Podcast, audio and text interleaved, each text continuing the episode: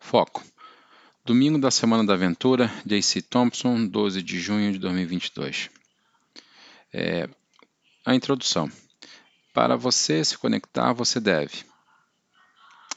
É, primeiro, fique de olho no prêmio. Colossenses 3:12, Mateus 6:33.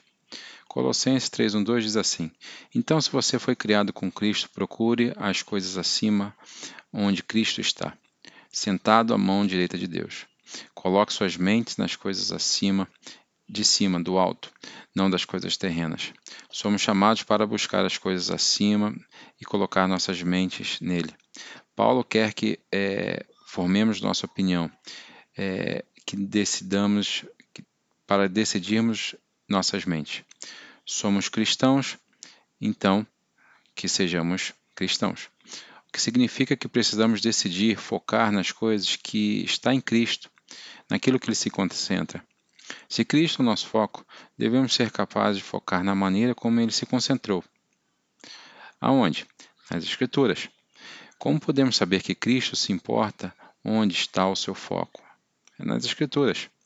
Muitas vezes permitimos que alguém além de Deus nos diga o que pensar sobre Deus, mas devemos saber o que Deus nos diz, que vem através do tempo intencional com Ele, através da Sua palavra através também das pessoas e da família, crianças, e eu especificamente aqui estou falando sobre família, seus pais te levaram à igreja, querem que você conheça Deus, eles querem que você conheça Cristo, seu Espírito Santo.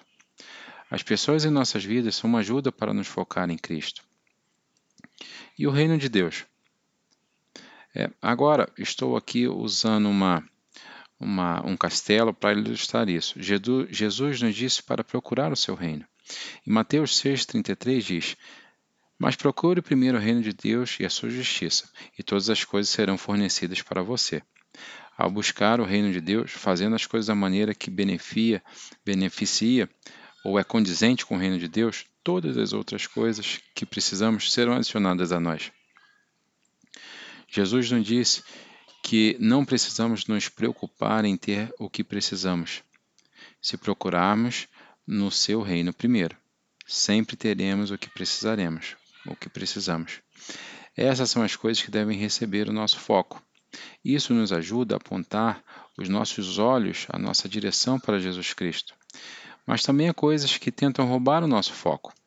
Então veja bem lá é, é, em Salmo 119, 37, ele nos pede para que nós mantenha ah, os olhos longe do inútil.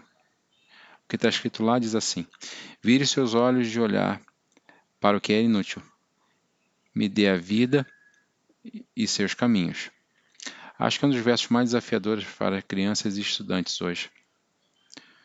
Eu quero que você pense na semana passada quantas vezes você encontrou, quantas coisas que você encontrou que foram inúteis, quantos histórias, vídeos, YouTube, curtidas, jogos, destaque, livros, músicas você consumiu esta semana que eram realmente inúteis.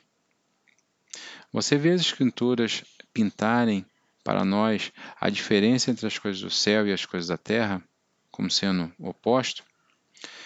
Não estamos falando de um almoço um pouco melhor, uma música um pouco melhor. Estamos falando das coisas que este mundo tem para nos oferecer.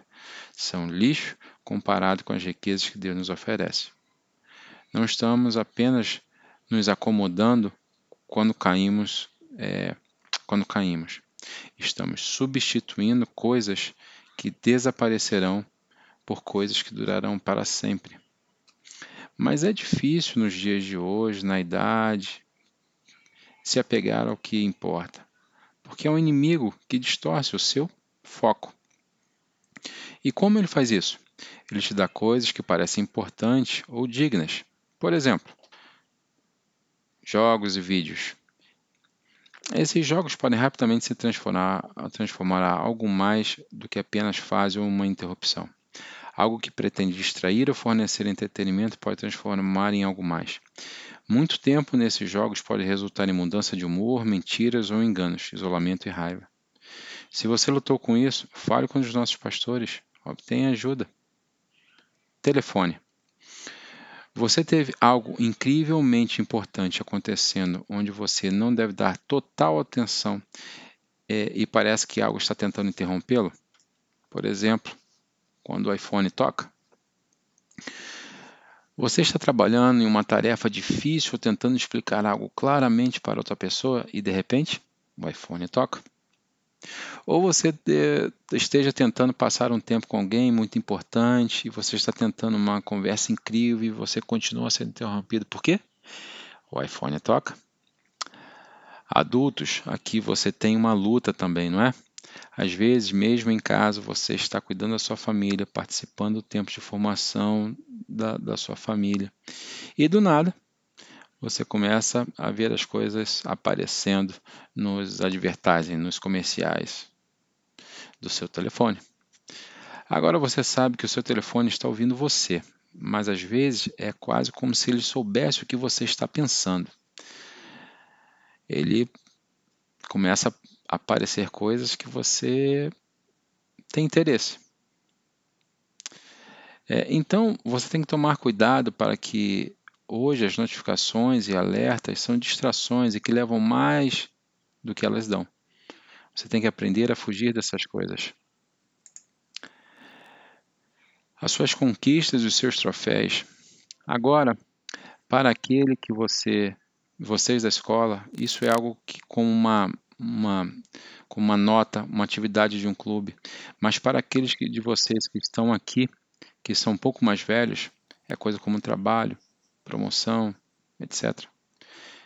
Agora quero ser claro: não acredito que a ambição esteja sempre errada, mas acho que sempre apresenta tentações mais do que mais a mais.